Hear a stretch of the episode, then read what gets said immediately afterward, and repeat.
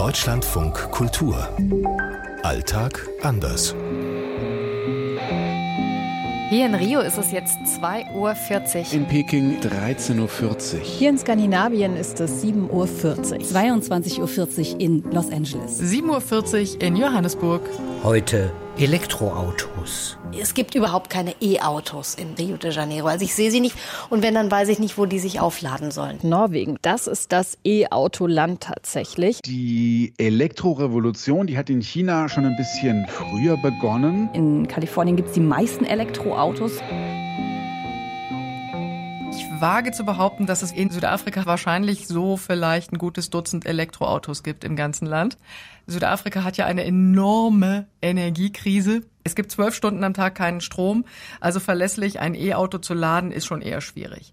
Mir ist aber aufgefallen, als ich neulich von Johannesburg nach Durban an der Südküste fuhr, dass an der N3, an der Autobahn, an jeder Tankstelle aber eine Schnellladesäule ist.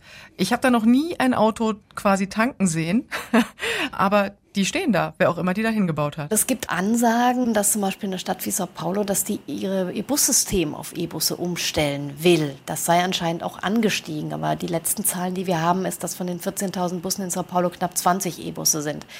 Das heißt aber nicht, dass Brasilien nicht auch diese Diskussion um eine Verkehrswende präsent ist. Vielmehr wird sie dort auf eine andere Art und Weise diskutiert. Man sagt nämlich, dass die E-Mobilität in so einem riesigen Land wie Brasilien gar nicht realistisch ist. Allein die Strecke nach Salvador von Rio aus, das ist so lang wie von Berlin nach Kiew. Die Kalifornier, klischeemäßig als sehr umweltbewusste Amerikaner, fahren halt auch gerne ihren Tesla. Nicht nur Tesla, ich sehe mittlerweile auch viele BMWs, den i3 zum Beispiel, sich total oft. Und das liegt, glaube ich, auch daran, dass es hier so leicht gemacht wird. Also die Amerikaner fahren viel Auto und dann fahren sie von sich zu Hause, die haben ein kleines Häuschen, dann können sie da ihr Elektroauto einstöpseln, dann fahren sie, was weiß ich, in die nächste Mall, ins Einkaufszentrum und da gibt es zum Beispiel die ersten zwei Stockwerke nur Elektroautoanschlüsse. In China gibt es wirklich immer mehr Elektroautos. Das nimmt rapide zu. Und wenn man zum Beispiel in Großstädten Taxi fährt, hier in Peking zum Beispiel, das sind inzwischen fast ausschließlich Elektroautos. Die gibt es auch in klein und zum Teil sind die auch sehr günstig hier. Kleine Elektroautos von einem chinesischen Hersteller, die kosten nicht viel. Weil der Staat eben Elektroautos fördern möchte, gibt er eben mehr Elektroauto-Kennzeichen frei als Kennzeichen für Verbrenner. Und deswegen kaufen sich eben viele Leute ein Elektroauto. In Norwegen sind inzwischen über 80 Prozent der neu gekauften Autos E-Autos. Und das liegt daran, dass man in Norwegen, wenn man sich so ein Auto kauft, keine Mehrwertsteuer zum Beispiel bezahlen muss.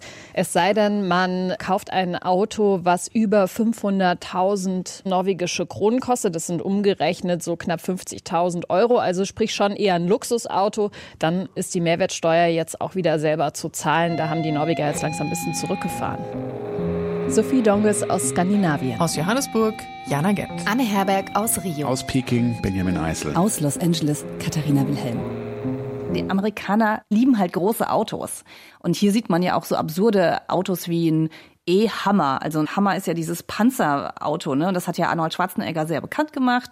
Und das finden die Amerikaner halt total geil. Und es gibt mittlerweile auch E-Pickups. Also SUV ist ja gar nicht das größte Auto hier, sondern eben Pickups. Ich lache mich ja mal tot über die SUV-Debatte in Deutschland, wo ich mir denke, so, ihr habt gar keine Ahnung. Die Amerikaner, die wollen immer noch Großprotz und dann aber umweltbewusst.